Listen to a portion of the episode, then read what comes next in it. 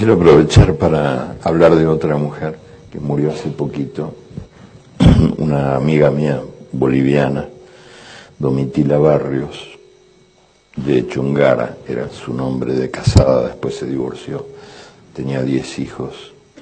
Y yo la conocí en un pueblo minero llamado Yayagua, donde estuve pasando un tiempo, en una asamblea de mineros. Ella era la única mujer, eran todos hombres.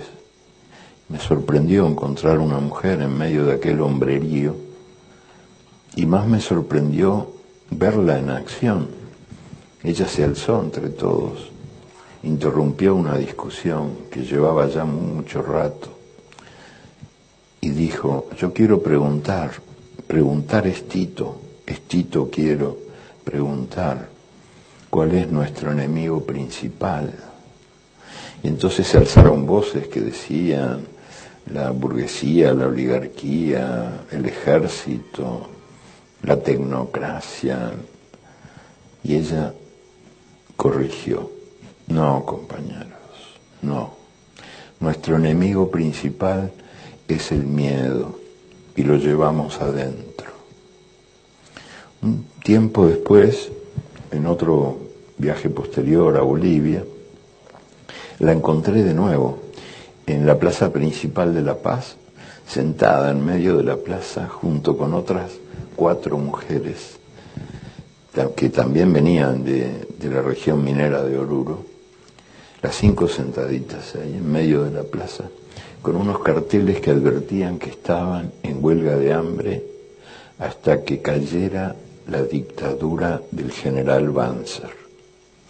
La gente que pasaba y las veía se burlaba de ellas y comentaba así que cinco mujeres van a derribar una dictadura militar. Yo me quedé viendo aquello, escuchando. Volví después, al día siguiente y a la semana siguiente, y las vi crecer. Las cinco mujeres se convertían en 50, que después fueron 500 y después 5000 y después 50.000 y después 500.000 y la dictadura militar cayó. Las cinco mujeres no estaban equivocadas.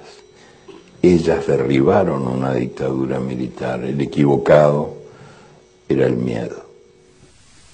Dios mío, qué poco se puede hacer por la gente. Algo de mi mente que yo saqué. Ahora tenéis ganas de bien a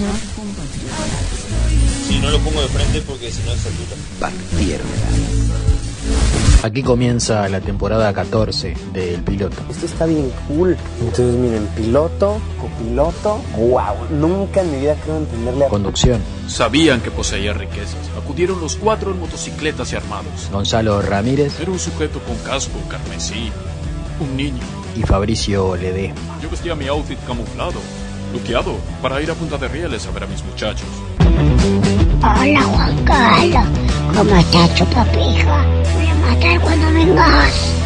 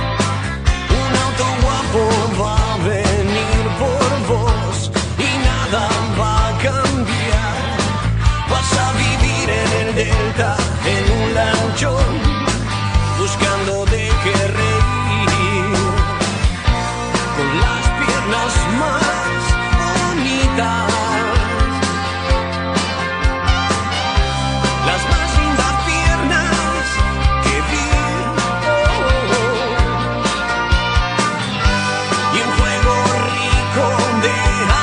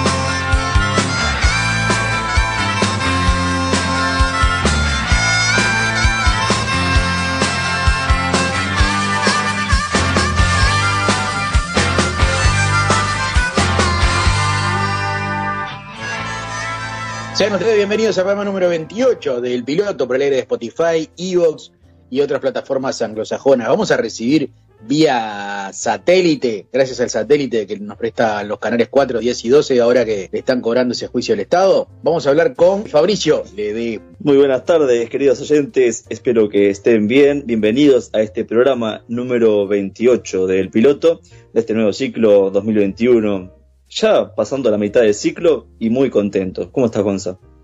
Pasando la mitad del ciclo, estamos a. Estaba mirando. Estamos a cerca de 15 programas de llegar a final. Un disparate lo que nos queda todavía por delante. Yo no sé si voy a llegar vivo, mira. ¿Cómo decir eso? Si ya llegó vivo el anterior es porque este también va a llegar vivo. Pero ¿cómo uno puede programar 15 programas para adelante? 15 semanas quedan, es una bocha. Eh, eh, yo no sé si voy a llegar. Bueno, si llego, hay muchas grabaciones, hay dos años de grabaciones, entonces se puede encargar de. Digo, como hacen cuando se mueven los actores que le, le insertan la jeta en otro. Bueno, Claro. es- esto es más fácil porque yo no tengo jeta, eh, simplemente la voz. Le, le voy co- recortando la voz eh, en, al- en algún audio de WhatsApp, le voy recortando, viste, la voz y voy haciendo el programa. Y un trabajo chino, ¿no? Tienen los audios WhatsApp, tienen los programas que están colgados, que son como 70 programas que están colgados en, en, en Spotify y todo eso. Se baja de a uno, lo edita, pa, pa, pa, es un programa distinto toda la semana, tira dos años más con el piloto. Bueno, lo, lo voy a tener en cuenta. Y yo ya estoy, ¿sabe, sabe qué? No, no queda absolutamente nada de En otro plano. En la intro, en la intro escuchábamos a nuestro Eduardo Galeano contando una anécdota sobre eh, eh, una minera que conoció en Bolivia, de tanta, tanta, tiene anécdotas de todos lados, Eduardo Galeano, de todo su peritaje por todo, por todo el mundo. Y en la intro musical, el tema eh, de Tarea Fina, de Los Redondos, que tiene una particularidad, el tema ese, eh, se lo digo como fanático de Los Redondos, y no como, como, como dato que se queda en internet, eh, el casete de la mosca y la sopa no lo traía tarea fina. Sí la versión en CD. Si usted compraba el casete, ¿eh? como yo que podía acceder a casetes, ponía ese tema y el tema Tarea Fina lo conoció recién en el lanzamiento del CD que fue un año o dos años posterior al lanzamiento del, del casete. Mire usted, qué, qué buen dato. O sea que después usted quería, obviamente quería comprar el disco, ya tenía casete, pero quería comprar el disco porque todos los temas eran iguales, pero había un tema más. Ahí va, que era lo, lo- lo que innovaba, como quien dice el CD, era ese tema. Exactamente. Yo salí corriendo el día que salí, sacaron el CD, porque claro, con tarea fina lo, lo, bombearon por radio, ¿no? Ah, nuevo tema de los redondos, pa, pa, pa. Ahí va. Qué, qué bueno. Aparte, qué buena, qué linda época la de los, los cassettes. Cuando escuchábamos cassette, estaba Una tremendo. cagada, los cassettes, déjese de joder, una cagada. Se- se- se- sonaba para el culo, se enredaba la cinta, tenía que, que rebobinarlo con un lápiz. Déjese de joder. Nah, yo qué sé, es como, bueno, tal, gustito de nostalgia debe ser. No, y, y hablando así de. Y ya el sonido del vinilo no lo tiene ninguno. Las pelotas, escuche, escuche cualquier plataforma que tiene mejor sonido que el disco. Yo entiendo el romanticismo o el libro, ¿no? Bueno, lo que siempre Claro, viene por ahí, viene por ahí. el perfume del libro, eso, yo lo entiendo eso, pero no me diga que suena mejor, porque no suena mejor. Tiene un sonido diferente, no sé si mejor o peor, y eso va en gustos.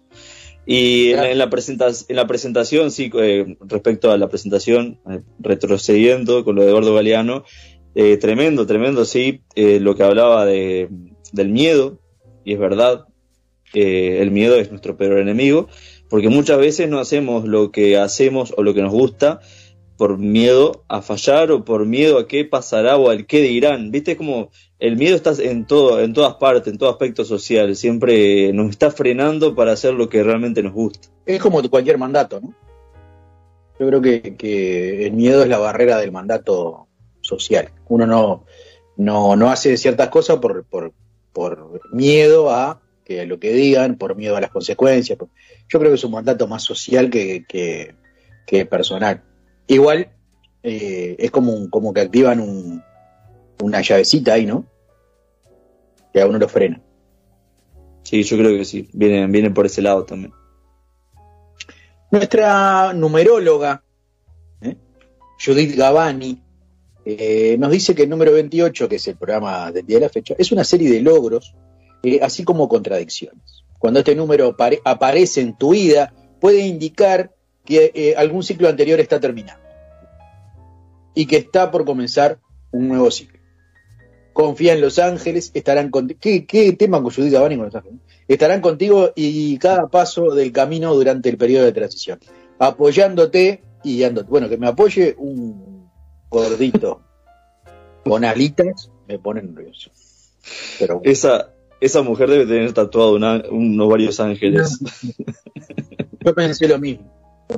Para aquellos que planean comenzar una profesión basada en la espiritualidad o la religión, la aparición, de número, la aparición del número 28 es una señal muy afortunada y un estímulo, un estímulo sobre su carrera. Eso es lo que dice Judy Gavani del número 28. Hoy es 9 de septiembre, es el Día Mundial de la, de la Agricultura. Un saludo a todos los agricultores y a toda la gente que se dedica a, a, bueno, a hacer nacer esas semillas para que nosotros podamos disfrutar de las frutas, las verduras en nuestra casa, el follaje de los animales, para que nosotros podamos matarlos con una cuchilla, abrirlos al medio y hacernos un buen asado. Así que a todos ellos un saludo muy grande, eh, a todos los ojeros que, que- que queman eh, los terrenos ¿eh? este, para, para su propio beneficio. Bueno, a todos ellos, este, lo bueno y lo malo de la agricultura, hoy es su día, así que les mandamos un saludo grande y el día, hoy es el Día Mundial del Vehículo Eléctrico y por eso es que el tema de hoy no va a ser, eh, imagínense, no va a ser eh, el hombre este que quema los campos para cultivar soja, no le vamos a dar pelota a eso. Eh, a eso lo vamos a denunciar, pero lo que vamos a hablar es del vehículo eléctrico. No te iba a decir que vamos a hacer la vista gorda, pero no, no. Eso, un, te- un tema aparte, un tema aparte. Y el auto eléctrico, eh, supongo que como todo en la vida debe tener ¿no? sus beneficios, pero también su otra vuelta de tuerca. Sí, ¿quién inventó el coche eléctrico? Origen y evolución del vehículo eh, del futuro, dice este artículo de motor.es. es un artículo español. David Plaza dice que actualmente la evolución del vehículo eléctrico parece imparable y poco a poco la industria de la locomoción va dejando de lado los motores de combustión para que, aunque no lo parezca, el origen del coche eléctrico, pero aunque no parezca, perdón, el origen del coche eléctrico data del siglo XIX. Ah, mira, pensé que era algo más de este siglo. No, inclusive hay una foto en las historias de, de- de esta semana que fue todo lo, lo de la promo, que aparecía una, una cachila con al lado lo que sería una suerte de generador y una señora vestida de época alimentando su auto eléctrico. Es verdad. Sí, no, no, ¿cómo es? No lo tuve en cuenta, o sea, me, me resultaba muy, muy extraño que hace dos siglos existan los autos eléctricos. El sí, bueno, pasa que fue como avanzando. El coche eléctrico reside en nuestra mente como lo más novedoso de la industria local. Así que, como el aparente futuro de la movilidad. Sin duda, la evolución de la tecnología durante la última década ha sido notable y cada vez eh, parece más factible desplazarse en un vehículo eléctrico a diario ¿eh? para largos viajes. ¿Cómo? Por ejemplo, bueno, ahora hay- está muy de moda el, el monopatín eléctrico, andan todos con, con monopatín eléctrico, con escate o skate ¿eh? eléctrico también. ¿Y cómo es el tema? Vos tenés el auto y lo enchufás con un cargador así como el celular y para andar. Hay dispensadores de tipo eh, eh, eh, bomba, la bomba que- donde usted carga el combustible para el auto, vio el, el aparato ese Sí. rectangular, no me sale el nombre ahora. Bueno, hay lo mismo para eléctrico. Están las estaciones de servicio, como hay, eh, por ejemplo, acá en la Intendencia Municipal de Montevideo, unas cuadras, hay toda una cuadra de expendedores de, de energía eléctrica para vehículos. Porque la- recuerden que el, el 40%, el 40% de la flota de Montevideo, tanto de ómnibus como. Los ómnibus tienen su propio lugar para cargar, pero tanto ómnibus como taxis son eléctricos. Me imagino que eh, el tiempo de carga debe ser muy pequeño, o sea que no tenés que tener que estar tanto tiempo cargando el, el vehículo. el vehículo. Sí. Eh, sin, sin embargo, el origen del coche eléctrico data eh, de mucho tiempo atrás, concretamente casi dos siglos, y es que fue en 1827 cuando años Istvan Jedik creó el primer motor eléctrico y posteriormente un pequeño vehículo asociado al mismo. Unos dos años más tarde, eh, en 1832, Robert Anderson creó un coche eléctrico con batería pero sin posibilidad de recarga. Por eso le digo, fue como avanzando, o sea, la, la idea data de 1827, de ahí su perfección llevó mucho más.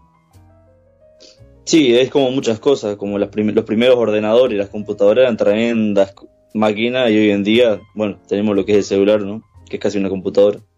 Exactamente. En 1880, Camille Alphonse Fure inventa las baterías recargables de alta capacidad. A partir de ahí, el descubrimiento de Jake genera, a su vez, nuevos hitos en la historia del automóvil que no vería el nacimiento del coche con motor de combustión hasta la década del 60 de ese mismo siglo. Bastante después que su homónimo eléctrico. O sea, primer- el primer invento en realidad fue el auto eléctrico.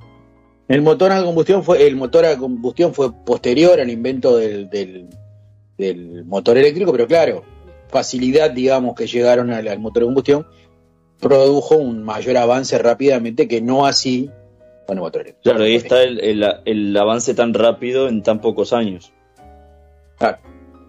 En 1834, Thomas Davenport presentó un vehículo que rueda en una pista circular electrificada. Eh, Sería una suerte de. No sé si vio la pista Veloz o el 8, que era una atracción que tenía el Parque Rodó, que fue el antecesor a, lo- a los autitos chocadores. Que también se la- movían. Claro, no la conozco esa pista del Parque Rodó, pero sí sé por dónde viene la mano. Va, me suena también, ¿sabes a qué? A los... No, no son trenes, los que van por la calle, esos que, que tienen como una especie también de, de enganche arriba, como por un cable, y tienen como una vía. Los troleibús. llamaban. Es una especie de pista, pero especial para, para ese transporte. Me imagino va que puede, puede venir por ahí o no.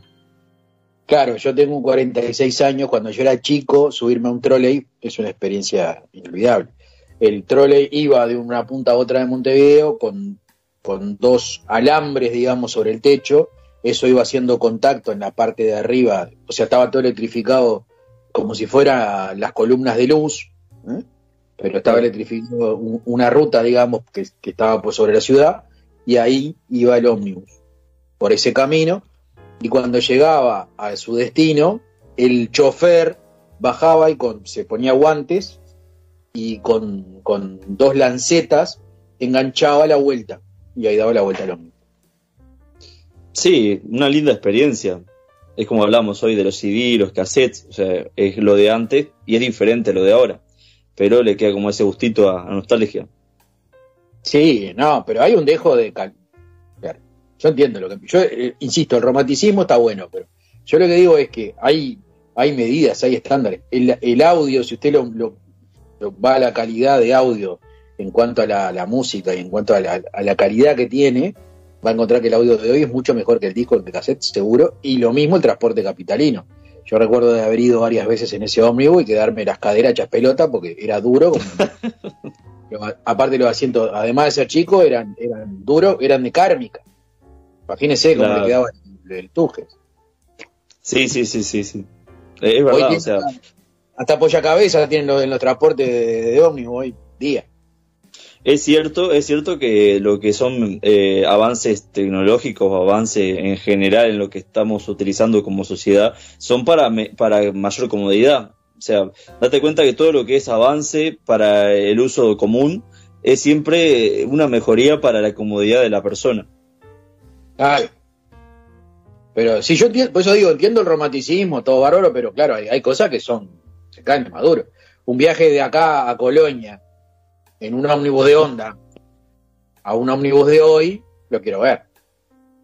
Sí, sí, sí, es, es otra cosa. Em- sí, como vos decís, es más romanticismo que otra cosa. O sea, no, no es tanto porque No antes era mejor. eso, No solamente la comodidad del asiento, sino que el que viajaba al lado suyo fumaba y le fumaba en la cara.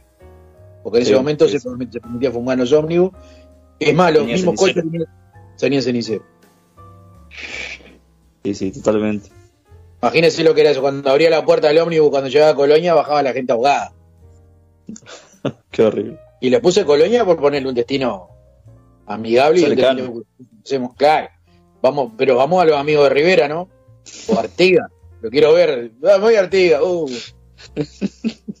Escafando. Llevate, un respirador por la duda, Ah. decirle, y un, un tanque de oxígeno. Yo fui en tren a Rivera de chico. Una de las experiencias más horribles que tuve en mi vida.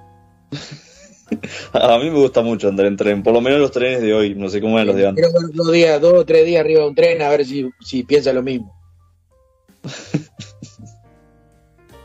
Dormía en el asiento, vio el asiento de los trenes que era duro como un- ¿no? Sí, sí, sigue siendo así. Acostado Más o ahí menos. colgando la cabeza para abajo que iba no, no terminaba más. no terminaba más. Hasta Rivera, aparte, tremendo. Pensé en quedarme a vivir allá y hacer mi vida allá, no quería volver. Dice mi madre, no, tenemos que volver. Digo, no, no, yo me quedo acá, ya está. Ya hice el camino, ya me quedo acá. Ni ganas de volver al tren. Ahí me ataron, me robaron y como siempre la opinión de los gurises importaba pila en esa época. bueno. Gastón Planté. ¿eh? Saludo a Gastón. Impulsa el desarrollo de las baterías en 1859 y crea el primer acumulador de dos placas de plomo. Acá empieza la historia. Separada por tiras de goma y sumergidas en ácido sulfúrico. El embrión de las baterías convencionales, inclusive de la actualidad. En todo vehículo, que todo vehículo térmico. El auge de las baterías recargables. Eh, los inicios fueron sin duda un acontecimiento, pero el coche eléctrico no despegó hasta que tuvo la posibilidad de ser recargado ¿eh? para su uso continuo y, habitual, ya que en 1880 Camille Alphonse Fiure cubre las superficies de plomo de la batería creada por Planté con una pasta denominado plomo rojo, ¿eh? que no era otra cosa que tetráxido de plomo, inventado con ello las baterías recargables de alta capacidad. Imagínense, era plomo en ácido recubierto con plomo. Divino. Sí, espectacular. Para tenerlo acá al lado de, de adorno. ¿Qué hay para? A consecuencia de ello, el primer vehículo eléctrico utilizable con batería de plomo y ácido es un triciclo presentado en la Exposición Internacional de París por Gustavo Gustave Trouvé, que es la foto que hacíamos referencia recién. La señora, después le voy a subir de nuevo para que la vean. Este, la, la señora ahí mostrando el auto con la, con la batería. La batería era más alta que ella, ¿no? Sí, lo, lo habré visto a esa historia, solo que no conectaba qué significaba en ese momento, porque cabe destacar que el, el guion lo leí posteriormente, después de, de ver eso. De la promo. Claro. En 1888, Andreas Flocken presenta un nuevo modelo, el Flocken Electrowagen, y a finales del siglo XIX se popularizan los taxis eléctricos en Estados Unidos e Inglaterra. En 1898, Jacob Lohner, fabricante austríaco de carruajes, le encarga a Ferdinand Porsche la creación de un coche eléctrico. El Leger Lohner P1 contaba con dos motores eléctricos de 7 centímetros cúbicos cada uno. ¿Eh? Y era, eh, era uno para cada rueda. Alcanzaba 34 kilómetros de velocidad y contaba con una autonomía de 80 kilómetros, con una carga completa. Una cagada, imagínense. claro, iba de acá a Piriápolis, no llegaba a Piriápolis, se quedaba sin. ¿Y dónde cargaba? Y ahí seguro no había, como ahora, como decías, no hay, no hay para cargar. ¿Qué hace? Y con una batería que era como una ladera, ¿no? Sí. El otro granito del coche eléctrico se produce en 1899 cuando el automóvil denominado Le Jamais Content se convierte en el primero en su especie en superar los 100 kilómetros por hora. Es más, marcó 105.88. Sí, como todo invento reciente, eh, obviamente a prueba tal vez y, a mejorar, eh, es como que no, no es redituable, es como que compras algo que decís, fa, ¿y ahora qué hago cuando pasa esto, cuando pasa aquello? Claro. En el comienzo del nuevo siglo, en 1900, Lionel Porsche Sempervius se convierte en el primer coche híbrido de producción del P1, creado por el entonces joven ingeniero austríaco, posteriormente fundador de la mítica Porsche. A comienzos del siglo XX, Thomas Edison, mirá vos, logra que las baterías recargables de níquel hierro evoluci- evolucionen para ofrecer mayor autonomía, llegando a superarse los 130 kilómetros en algunos vehículos. ¿eh? Esto con bajada y viento. Esto genera un boom ¿eh? en el mercado y uno de los fabricantes más destacados era Oliver Fritchie, ¿eh? un químico instalado en Denver. Fritchie ganó fama al arreglar las baterías de los automóviles de la, de la zona, pero también se dio cuenta que podría mejorar las baterías que le traían y por tanto crear un mejor coche. Mirá vos, mirá Fritchie, un crack. Así que el tipo arreglaba, arreglaba lo que sería, le llevaban los autos para arreglar y se dio cuenta que se podía mejorar la batería. Claro, dijo, no, esto, esto está mal. Esto. Y bueno. La marca de su mismo nombre, Fritzsche, comenzó a vender sus propios automóviles. Y en 1906, en 1906, y dos años más tarde, abrió su primera tienda en Denver. El estadounidense afirmaba que sus creaciones podían cubrir más de 100 kilómetros en una sola carga. Durante, el- durante la noche. O sea, lo cargaba de noche, lo, al otro día lo. Estaba al otro día. Y volvía a pie porque no había dónde cargarlo. Claro. Durante la noche montando una, como demostración un viaje que le permitió impulsar de manera espectacular su negocio. El auto era una suerte de cohete. Era como un supositorio con un, un asiento donde iba el tipo manejando así. Era espantoso el auto, ¿no? Incómodo, ¿no? Era horrible, era, tenía eh, para un asiento solo, o sea, un asiento solo, iba el tipo a la intemperie, digamos, porque era como descapotable, no, no era descapotable porque no tenía capota ni nada. No tenía parabrisas, no tenía, era como ir sentado arriba de un supositorio con ruedas. horrible. El 100 Mil Friche, ¿eh? una por, por 100 millas, como se le empezó a llamar, era un coche pensado, pensando en las damas de la alta sociedad, que dependían los coches eléctricos a los de gasolina porque eran más limpios. Por lo tanto, el coche era espacioso y podía subir las fuertes pendientes de la región de Denver. De ahí su excelente autonomía de hasta 100 millas en llanuras. Que no, es lo, no es lo mismo 100 millas que 100 kilómetros. Vamos a aclarar. En 1912, Fritchie abrió una tienda en la Quinta Avenida de Nueva York y mientras que un Ford con motor a combustión de la época costaba el equivalente a 14 mil dólares actuales, para adquirir un Fritchie había que desembolsar solamente 10. Henry Ford se convierte en el principal catalizador de la expansión del vehículo con motor térmico a través de la fabricación en serie y los vehículos eléctricos. Acaban pasando al ostracismo a consecuencia de sus limitaciones en materia de autonomía y coste. También es eso, ¿no? Que lo empieza a fabricar en serie y abarata muchísimo lo que es el costo, siendo accesible para todo el mundo. Imagínense que un auto al día de hoy salía 14 mil. Claro, sí. Sí, porque eh, pasa con cada uno de los inventos. Al principio son carísimos y después como que se empieza a abaratar el costo. Una aclaración eh, que estuve buscando recién, 100 millas son 161 kilómetros. Exactamente. El EV1 de General Motors fue el primer vehículo que recuperó la presencia del coche eléctrico en el mercado, fabricándose poco más de mil unidades hasta su desaparición en el año 2003. Lo cierto es que este modelo era un buen punto de partida con sus 160 kilómetros de autonomía y su buena velocidad de punta. Pero llegó antes de tiempo. Y bueno, marchó. Poco después aparece un actor bastante conocido, Tesla. Inicia su actividad con el lanzamiento del Roadster en el año 2008 al que le siguió el modelo S en el 2012. Desde entonces, desde entonces la marca de Elon Musk ha visto cómo la competencia ha ido decreciendo hasta integrarse por completo en el mercado y en todo tipo de segmentos en rango y precio. Sí, Elon Musk, eh, conocido también por sus satélites, ¿no? Sí, él nos escucha.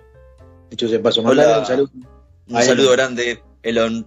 Actualmente podemos encontrar desde los popularmente llamados coches sin carnet, pasando por el carnet se refiere a los coches chinos, ¿no? pasando por el Citroën Ami o la Dacia Spring y llegando hasta modelos de Volkswagen ID3 y Kia Eniro, el Porsche Taycan a través de 200 años de historia eh, del coche eléctrico. ¿eh? Y terminé el artículo diciendo que nos espera del futuro. No, no sabemos, no, es una pregunta Mm. abierta. Sí. Así que bueno, un saludo a David Plaza, que es el creador de, de- de la- esta columna, que está muy buena. Hace un raconto ahí un poco de los autos, ¿no? Toda la evolución del auto eléctrico hasta, hasta hoy en día. Sí, eh, está bueno porque cita a Ford, pero no, no, lo, no, se, no se explaya mucho, porque si te pones a explayar en Ford, el, el, el, el- el 70% del, del artículo va a terminar siendo de Ford, seguramente. Es que ya eh, en uno de los programas hablamos de, de Ford, de la fábrica. Hablando de Ford, que no tiene nada que ver con Ford de, de los autos, sino Ford, el del chocolate que termina con T, hay un podcast que está muy bueno, que si lo quieren a- a escuchar, este, que habla de la vida de, de Ford, de Ford el, el chocolatero, como le decían. Eh, el último divo de la televisión argentina.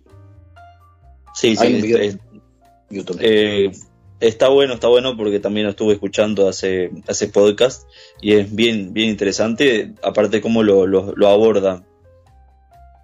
Eh, Damián Cook, Sí, sí. un fenómeno. Bueno, nos vamos a la primera pausa del programa. eh, que según lo que dice acá. Ah, nos vamos a la pausa viajando al año 1991 en coche eléctrico, obviamente, para escuchar a Los Redondos con su tema Toxa Taxi. ¿eh? Primera tanda publicitaria y volvemos.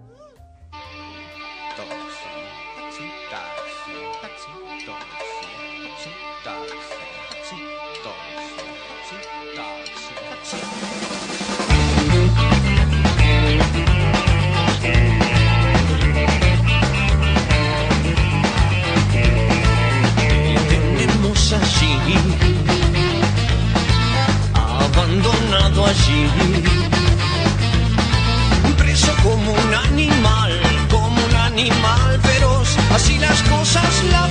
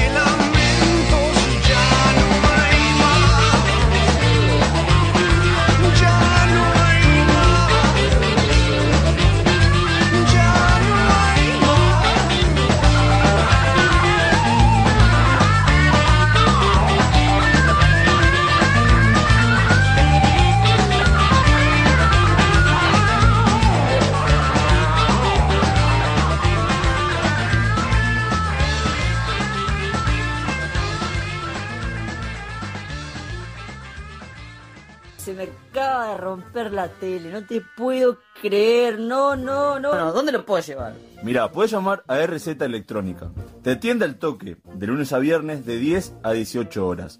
Y podés contactarlo al 2909-0801 o al 096-139-572.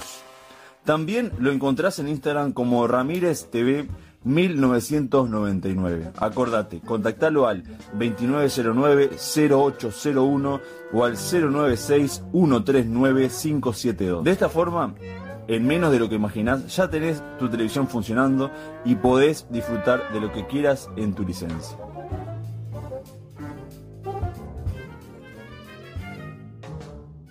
Yo sé a dónde tenemos que ir, a Deliraciones. ¿Deliraciones? Sí, Deliraciones.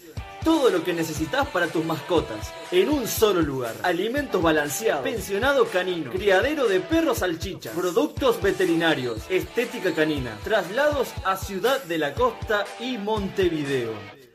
Podés contactarnos al 099 39 16 70 o al 099 24 57 11.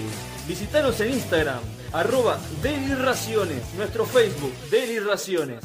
También podés visitar nuestra página web, delirraciones.com.uy. Ya sabes, llamanos al 099 39 16 70 o al 099 24 57 11. Caro de Luz Musa Uñas. No te podés perder, tenés que atenderte con ella porque es la mejor de las mejores. Luz Musa Uñas, en Colonia del Sacramento. Te brindamos servicios de manicura completa y estética de pies, únicamente con esmalte permanente. Diseños personalizados trazados a mano. Agenda por WhatsApp al 091-963-252. Sí, al 091 96 32 52. Luz Musa Uñas, en Colonia del Sacramento. ¿A tu fiesta le hace falta un comediante? No esperes más. Si querés a Diego Maton animando tu evento, contáctalo al 099 21 41 47. Sí, Diego Maton, comediante 099 21 41 47. Seguimos en este segundo bloque del piloto y vamos a hablar de la paradoja del coche eléctrico. ¿Eh? Porque usted dice, vamos a suponer, bueno, usted sabe que yo tengo amistades de todo tipo. El único pelado de mis amistades soy yo. Mm, no dudo. Entonces se habla ya, eh, dice, ah, ¿qué, ¿qué me iba a comprar? ¿Un auto a combustión o un auto eléctrico? No, comprate un auto eléctrico porque no contaba. ¿Usted dijo el, el único pelado de sus amigos? Sí, bueno, yo tengo, yo soy eh, caviar y mortadela, todo junto. Pero pelado se refiere a, poca plata o pelado de, Sí, de- de claro. sin pelo. Ah, pues si era sin pelo, hay otro amigo que No, también que es pelado. pelo ¿no? tengo. Un saludo grande. Ah, sin pelo tengo varios. Así que sí, le recomendarían algo más barato porque contamina, digo, más barato no, pero algo que contamine menos. Claro, pero ahí, hay una paradoja. La paradoja del coche eléctrico ecológico, el níquel está sustituyendo al cobalto y eso no necesariamente es bueno. La semana compartíamos en las historias de, del piloto, también en la promo de, de lo que iba a ser este programa, las fotos de. Eso es una fotogalería que sacó el país de España, donde muestra la extracción de cobalto en el Congo. El cobalto se usa para las baterías de teléfonos, celulares, por donde usted nos está escuchando ahora, o, por donde le manda el WhatsApp a, sus amigos, eso funciona con uno de los componentes que tiene es el cobalto, y el cobalto se extrae de esa manera que se ve en las fotos, ¿eh? con trabajo infantil, con los chiquilines eh, metidos eh, con una suerte de calderín donde filtran la tierra. Y de ahí sacan el cobalto. ¿Usted me está diciendo que somos cómplices de, ese, de esa explotación? Y pasa que es muy difícil decir, bueno, vamos a dejar de, de hacer esto de usar esto, porque hoy día la, la vida está dada de una forma tal de que esas herramientas, eh, Pero sí, seguramente si dejáramos de consumirlas, ese tipo de cosas no estarían más. O sí, no sé. No sé. Le buscarían la vuelta igual, porque siempre le buscan la Mm. vuelta. Sí, sí, sí, sí. Es que, como decís, la sociedad está ya flechada para un lugar en donde no sé si hay vuelta atrás. Es muy difícil porque también está lo que usted consume en el, en el puesto de verduras y va a buscar y va a comprar y todo lo demás.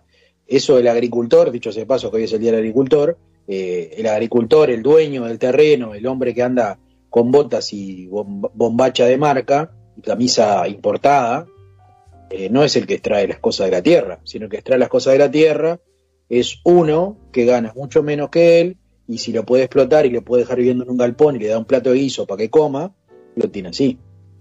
Entonces también es, es difícil. Es, es difícil, sí. Yo una de las tantas experiencias que tuve fue esa, eh, estuve eh, cosechando eh, uvas en Mendoza. Le mando un saludo a toda la gente de Mendoza, Argentina, ¿no? Le mando un abrazo a toda la gente de Mendoza que nos está escuchando. Y, y una de mis travesías fue esa, tuve que quedarme a eh, cosechar uvas en la uva y la oliva, ¿no? Eh, uvas en, en Mendoza. Y ahí la explotación eh, en vivo y en directo. Sí, ocurre también en Nueva Zelanda, que están, hoy en día están como de moda eso de, de ir a tener una visa de trabajo a Nueva Zelanda, pero está nada, eh, vas a cosechar kiwi, que es uno de los trabajos más conocidos. La gente empieza así cosechando kiwi. Claro. Sí, se, se cosechan con un tipo de. Es como, como, esa, como esa escoba que, que, que usa para sacar las hojas del pasto, ¿no? Se- eso se, se pone así en la planta y se saca. Como un rastrillo. Claro. Mucho se habla sobre el cobalto y sus implicaciones económicas y éticas para la fabricación de baterías para coches eléctricos. Pero hay otra materia prima fundamental cuyo uso, a pesar de ser el segundo, el segundo, insisto que el primero es el cobalto, eh, eh, más caro, después de este se está extendiendo cada vez más y es el níquel. Si nos fijamos en los datos proporcionados por el London Metal Exchange, el precio de la tonelada de níquel se ha mantenido más o menos estable en el tiempo, con una fuerte subida en septiembre del 2019, cuando fue el auge eh, de los motores eléctricos y una cantidad de cosas. Cuando superó los 18 mil dólares por tonelada. Un disparate. La tonelada de cobalto llegó a rozar los 100 mil dólares en marzo de 2018 y ahora está por debajo de los 33 mil dólares a medida que los fabricantes y proveedores cambian su estrategia para no pagar un precio tan alto por sus baterías. También porque las baterías son un cátodo rico de níquel, son relativamente fáciles de sintetizar y tienen una alta capacidad y densidad de energía. Y es que el coste de la batería determina el precio final del auto. Sí, digo, cabe destacar que tanto el cobalto como el níquel son dos elementos muy contaminantes. Eh, no solamente el, el elemento, sino extraerlo. Claro, sí, sí. Bueno, en Argentina hay una cantidad de minas de en Córdoba y hay unos cuantos lugares, bueno, en- mismo en, en todo lo que tiene que ver con la con, con la, la parte fronteriza con Chile, eh, no sé si, si ha llegado a ver los agujeros que se forman por la extracción de, los, de, los- de todos los metales. No he visto, estuve cerca de la, del límite ahí con Chile, pero no, no he llegado a ver. Claro, yo eso lo conocí mediante ir a dedo, ¿no? Porque obviamente que si va en un ómnibus lo llevan a... Si va a Mendoza lo llevan a la, la- todo lo que tiene que ver con el vino y todo ese pasaje y lo llevan a probar queso, pero bueno, ahí usted casi no ve la explotación. Claro, sí, sí. Es como que esquivan todo eso porque no, no es la idea. Pasa. Claro, pasa. La idea es, es que vos pases y mire gente feliz, ¿no? Claro, sí, sí, sí, la, la máscara. El níquel es una materia prima crucial eh, en el cátodo de baterías de iones de litio. BMW, Hyundai y Renault, por ejemplo, utilizan una variante con un cátodo rico en níquel, compuesto por la aleación níquel, magnesio y óxido de cobalto. NMC por sus siglas en inglés. Mientras que Tesla, que ha ido reduciendo a lo largo de los años el uso del cobalto, utiliza una mezcla de níquel, cobalto y óxido de aluminio. Eso para que vea más o menos eh, cómo están compuestas las baterías de distintas marcas y cuál colabora un poco más con la destrucción del planeta. Claro. Por eso es tan importante tener, eh, tener eh, espacios residuales aparte, por ejemplo, para una pila común. Por eso tenemos la de las pilas que usamos, no sé, o que se usaba en la radio, en algún co- cochecito de eso de juguete, o en lo que sea, eh, pilas de control remoto, control remoto, va.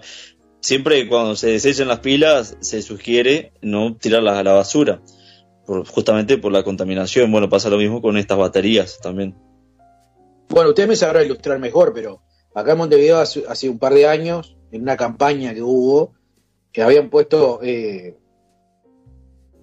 unos, uno- unas papeleras, que no eran papeleras, eran como un cilindro grande donde usted iba y depositaba las pilas, y ahí supuestamente iban a, a- un lugar seguro para ser recicladas o eliminadas del todo, y no se mezclaban con la basura, porque si eso se mezcla con el agua, bueno, contamina. Eh, eso desapareció después no sé, pasó de moda. Hoy día las pilas se tiran exactamente en cualquier lado, pero no sé cómo es en Colonia. No, sí, eh, eh, yo por eso tengo el leve recuerdo de que era hace unos años así, como usted dice, pero hoy en día sí, no estoy, no estoy seguro, pero creo que sí, se, se van para el mismo lado, o a no ser que los mismos eh, camiones de basura tengan ya de por sí eh, eh, algún tipo de filtro o algo. No, tampoco estoy muy informado del tema. Ah, yo le puedo decir acá en Montevideo, reciclar no existe. Yo eh, eh, antes reciclaba seco, mojado, iba con dos bolsitas diferentes y hay dos contenedores de dos colores diferentes. Un día saco a, a Fidel a hacer pis, ¿eh? a la hora que pasa el, el camión, y veo que Sí. el camión eh, toma el contenedor de, de- naranja, lo vuelca en el mismo lugar que había volcado el verde. Mezclado Bueno, sí, eh, es que eso es una mentira, realmente. Yo le puedo decir eh, con propiedad porque Enrique Aquino, le mando un saludo, que es eh, que está acá, lo que sería cabecera de, de Panda, que es la empresa acá dentro de reciclaje en Colonia. Y él mismo, cuando fue, estuvimos en La Paloma, me decía, mira, esto es una mentira, eh, esto que, que es un, un tacho donde se deposita el plástico, bueno, va a parar al mismo lugar donde va toda la otra basura, no es reciclaje verdadero.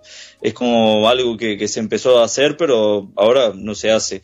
Entonces justamente lo que quieren hacer es con esta empresa, con Panda, y bueno, supongo que habrá alguna otra en otras partes de, de Uruguay, eh, tratar de hacer un verdadero reciclaje. Por eso acá en Colonia hay puntos verdes en donde cada uno deposita su plástico y, y ellos, los de Panda, son encargados de reciclar ese plástico realmente y no como los tachos que, que sí son, son una, una mentira. Claro, usted se, se mataba separando la basura y después iba a la depositar del contenedor y ve que el camión mezcla todo y dice, bueno, ¿sabe qué? Váyanse. Sí, sí, sí, sí. No se respeta ahí. Eh, en cuanto al origen, de acuerdo de los datos estatistas, Indonesia se sitúa en el 2019 a la cabeza de los países con mayores reservas de níquel, ¿eh? con 21 millones de toneladas métricas.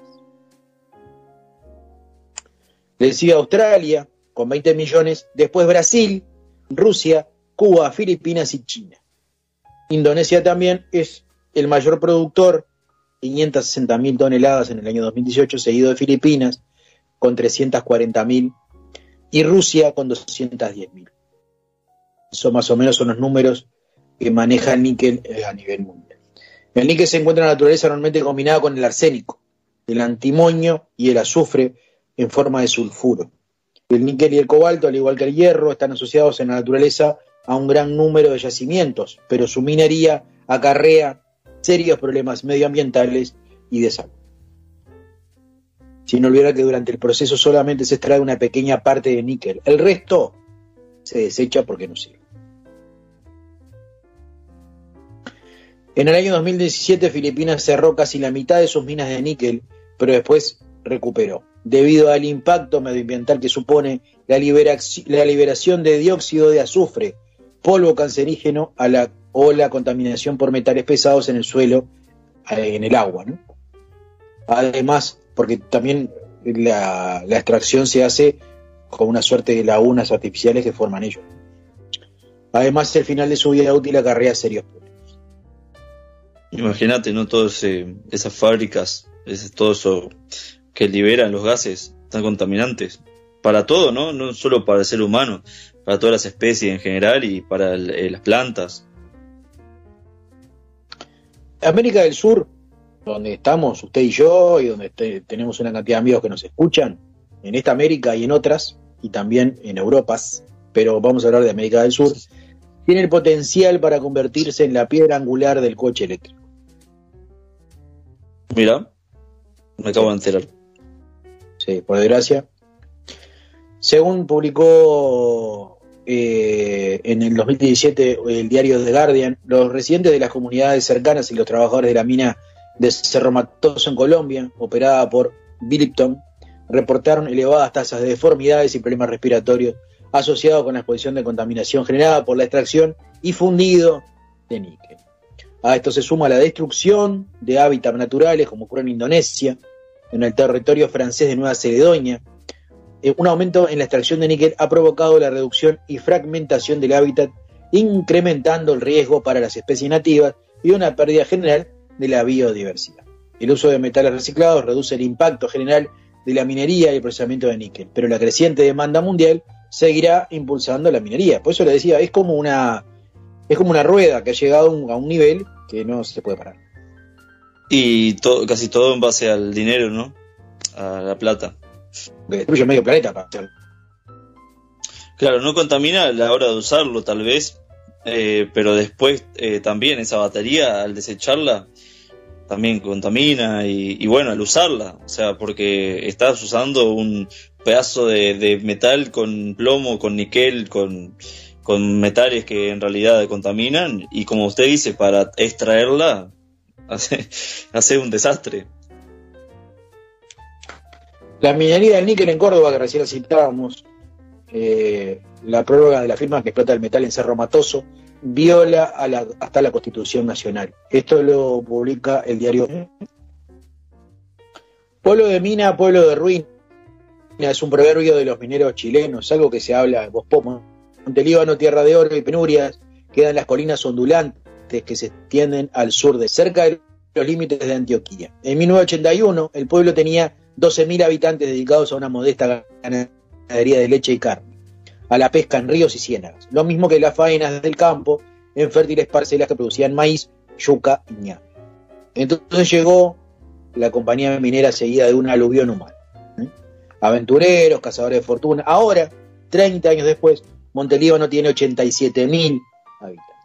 Su población ha crecido más de 7 veces desde entonces lo que significa que se ha duplicado cada cuatro años. El motivo tiene nombre propio. Los yacimientos de níquel de Cerro Matoso, a 20 kilómetros del, casco urbano, la eterna historia de la quimera del oro. Qué buena película. Ahí va. O sea Lo que la gente que- iba, se mudaba ahí para, para obtener esos recursos. Y porque se no, y porque se generaron una cantidad de empresas en base a, a la explotación del níquel, Ah, ahí va, también. dejando en segundo plano el resto, ¿no? Lo malo es que con el níquel también llegaron plagas. Dermatitis, ojos irritados, aborto, el, el cáncer, asma, artritis, la invalidez física, los infartos del corazón, niños que nacen con los dedos torcidos, la peste no distingue entre raizales y forasteros. Flechas es la aldea más próxima a la mina, está apenas a 800 metros.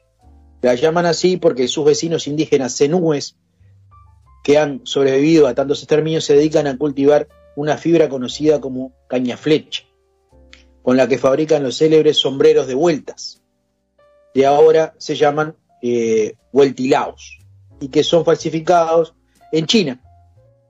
Flechas es tan pequeño que solo tiene dos calles y 520 habitantes.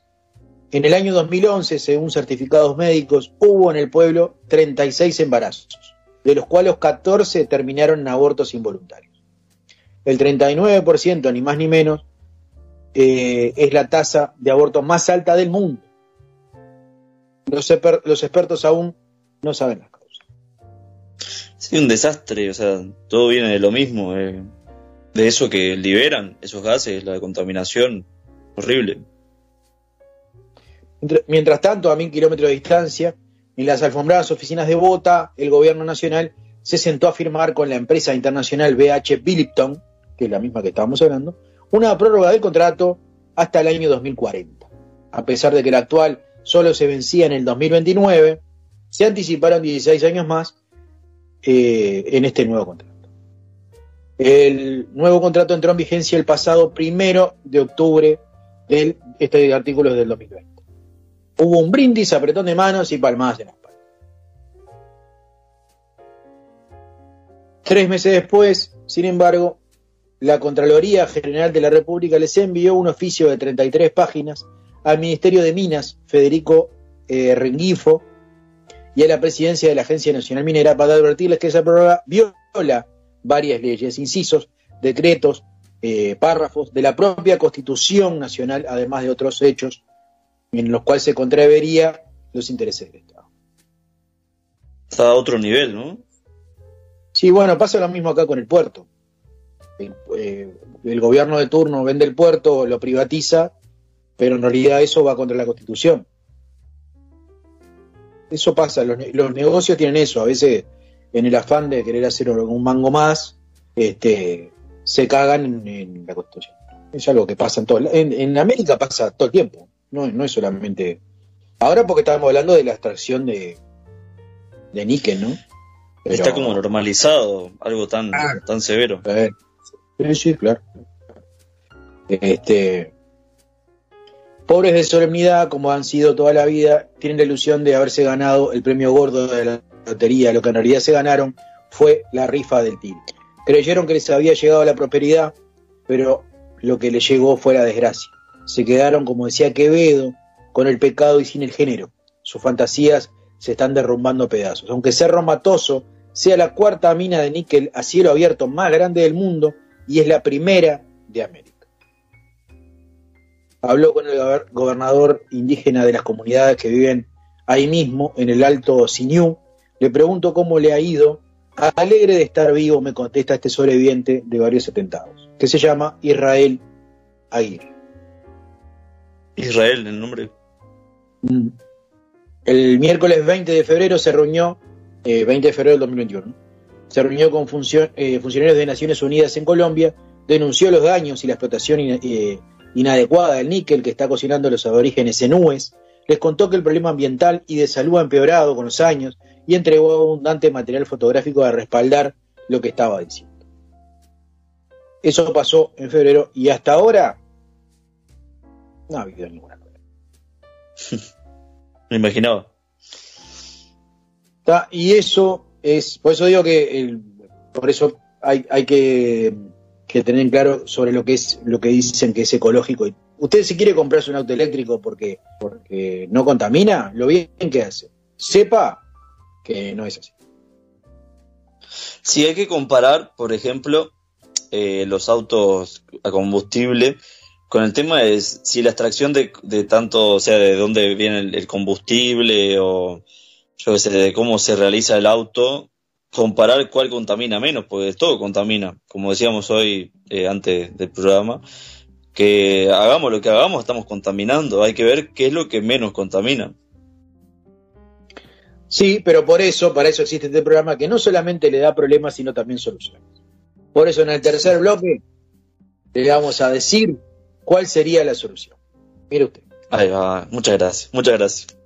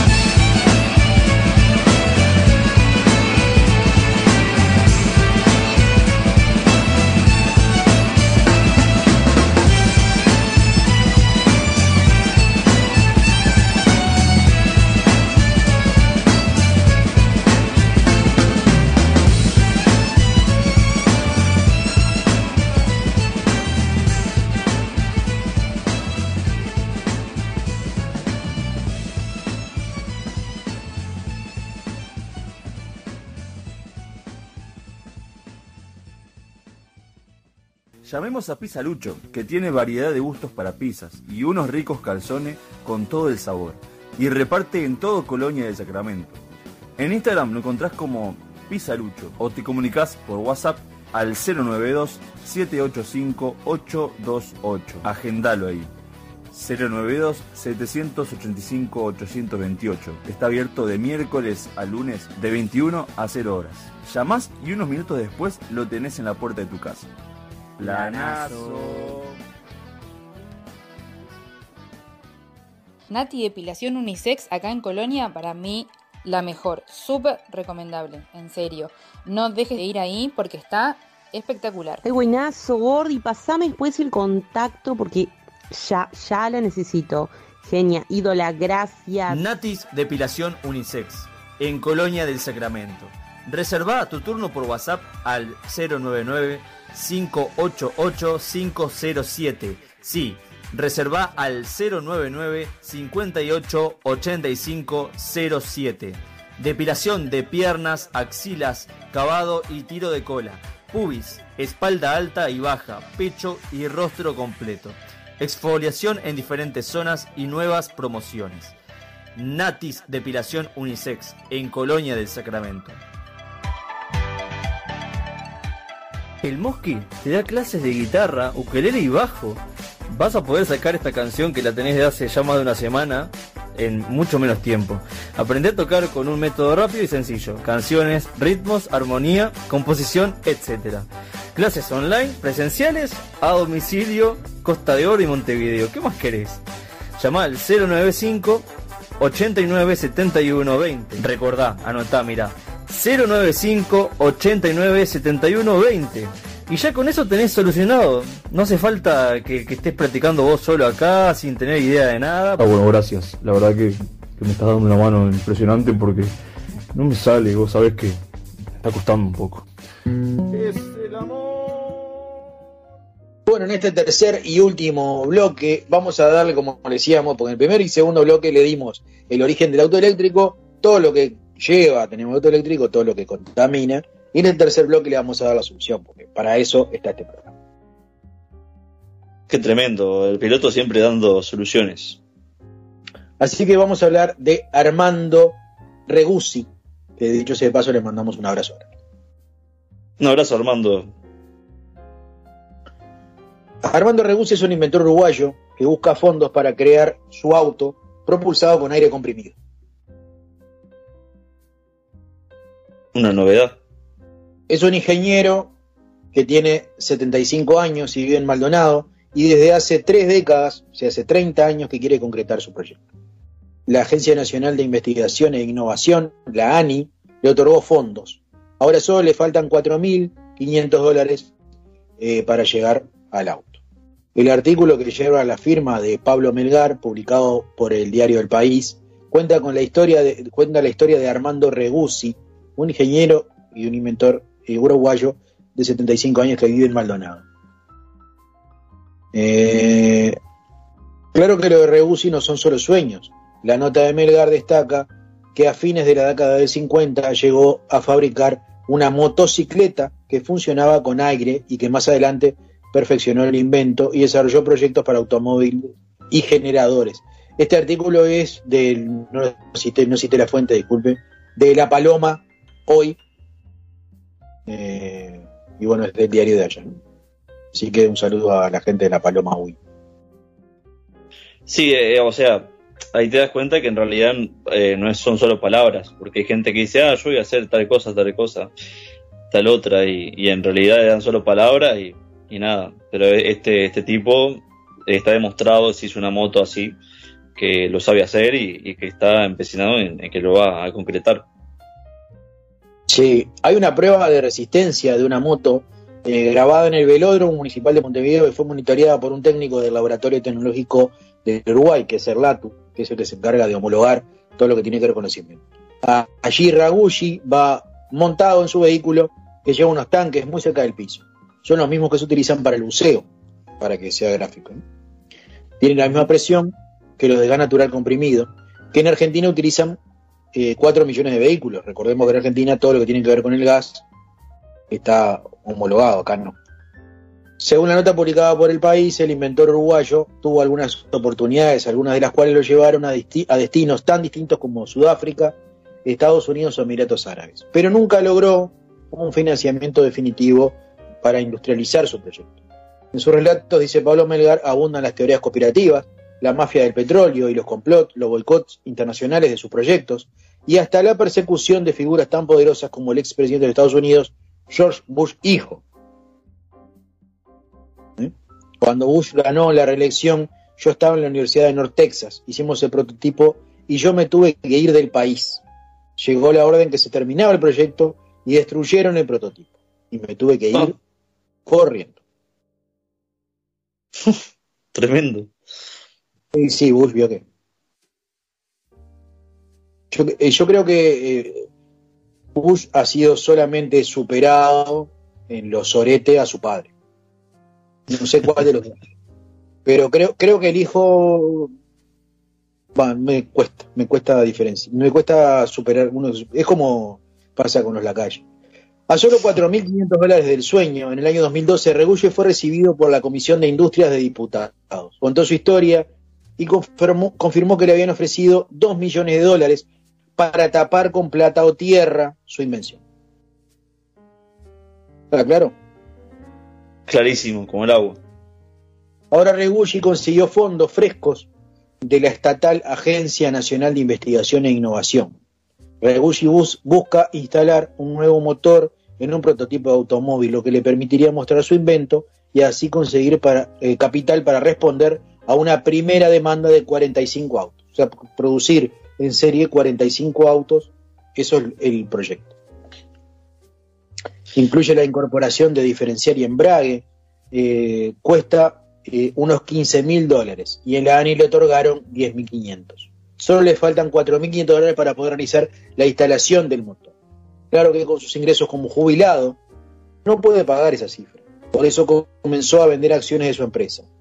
Racing Club Air Company. En esta ocasión venderá 45 acciones a 100 dólares cada uno. Raúl estima que el vehículo podría salir al mercado a un precio de 15 mil. Un auto que gasta 10 veces menos que un vehículo convencional, no utiliza petróleo, toda la energía es nacional, se refiere al Uruguay, y bueno, y así en cada país. Aseguró el inventor, además de el auto Regulli tendría tanta potencia como los vehículos que funcionan con petróleo, según el ingeniero. Pero hasta ahora eso quedó simplemente en buenas intenciones. Sí, o sea, cabe destacar todo lo que sería el, el trabajo como pulmón, por así decirlo, trabajo propio, y que bueno, que todavía no pudo concretar por, por falta de, de, dinero. Pero sí, o sea, por lo que dice, contamina menos, contamina menos que el de petróleo y contamina menos que el eléctrico. Sería como una buena solución. El tema es que no está teniendo tampoco eh, todo el apoyo que, necesita. Y tal vez, tal vez por eso no me he comprado un auto todavía, porque no sé, nu- nunca tuve un auto y capaz que es por eso, porque la vida me está dando una señal que tengo que esperar a que este auto salga al mercado y comprarme uno de estos. Pero esto, esto, o sea, el ejemplo que dimos de, de Ragusi, para terminar el programa, en realidad fue eh, por el tema del locatario, pero en realidad hemos visto, yo he leído varios artículos de, una cantidad de inventores americanos, no solamente en Uruguay, sino en Argentina, bueno, en, Brasil ni hablar, eh, y bueno, Colombia, Perú, de inventores que han inventado eh, medios de transporte completamente ecológicos, inclusive con agua, vapor, sin ir más lejos, y obviamente esos inventos nunca llegan a, la producción masiva. Y bueno, me parece que va por el lado de que generaría muchas pérdidas económicas por otro, por otro lado. Claro, no, sí, por eso le decía que lo de la rueda tiene mucho que ver, porque vamos a suponer que mañana las, las, las minas de níquel o de cobalto eh, no se utilizan más para las baterías de los autos.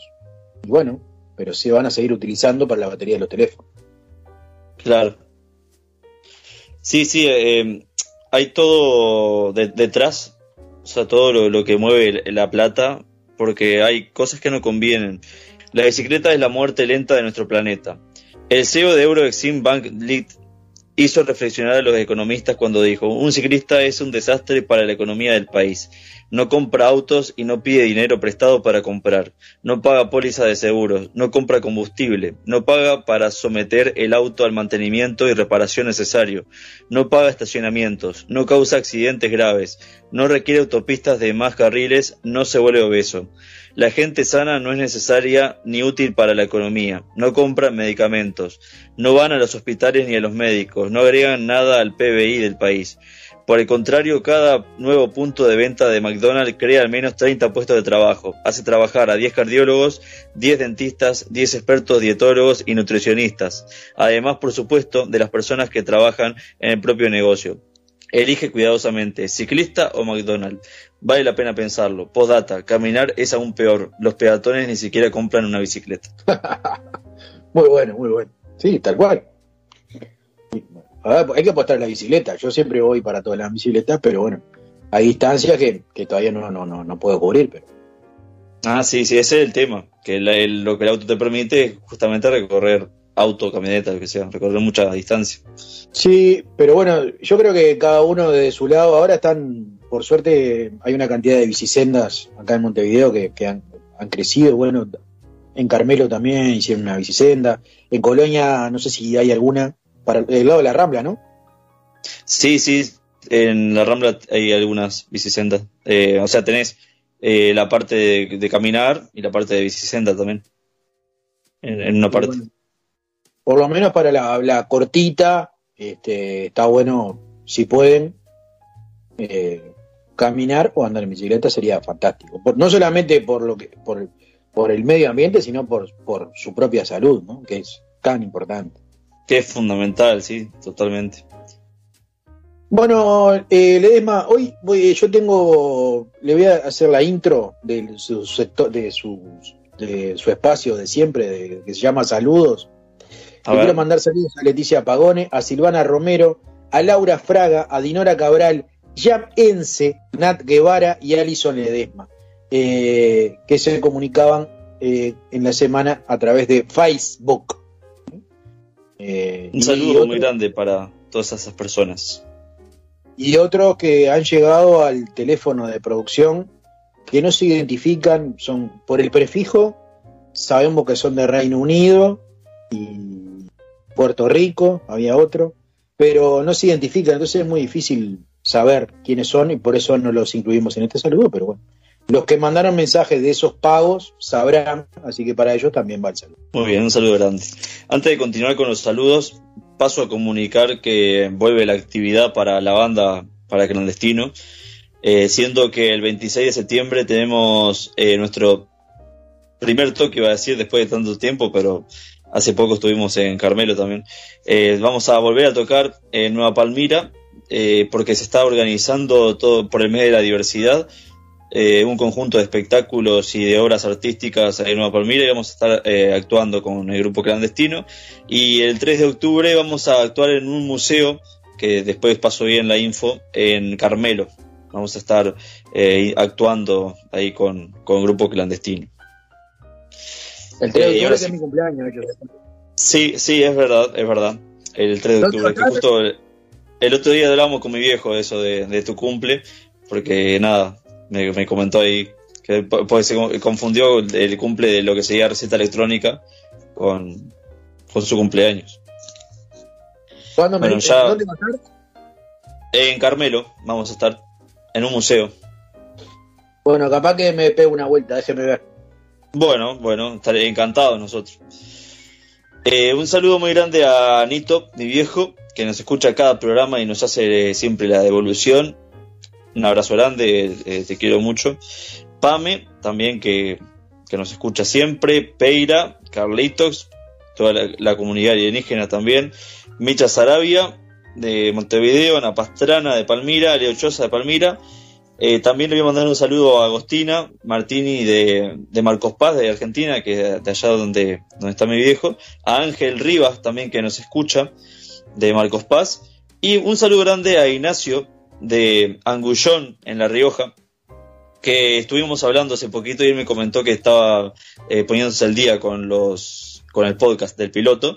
Así que le mandamos un abrazo grande a Ignacio, futuro arquitecto de La Rioja. Hermoso La Rioja, hermoso, hermoso. Tuve la oportunidad Sí. de estar por ahí. Usted estuvo también, ¿no?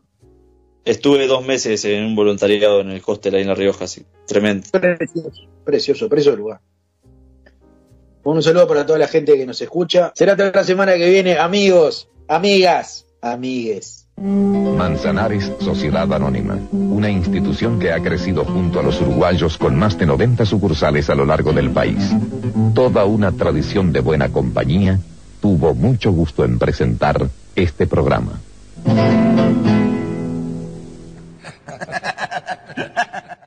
¿Qué pasa, Toñito? ¿No se saluda a la clientela? No te fío más, Torrente. Que me debes 36 euros de whisky. Vamos a ver, Toñito. ¿Somos amigos o no somos amigos? Gente de fiar, con capacidad y preparación. Está clarísimo, amigo Marshall. Además ha caído usted en muy buenas manos, porque no va a encontrar usted un hombre ¿eh? con una reputación más distinguida dentro del cuerpo. Pero se acaba usted de salir de la cárcel ahora, Torrente. Calla, coño.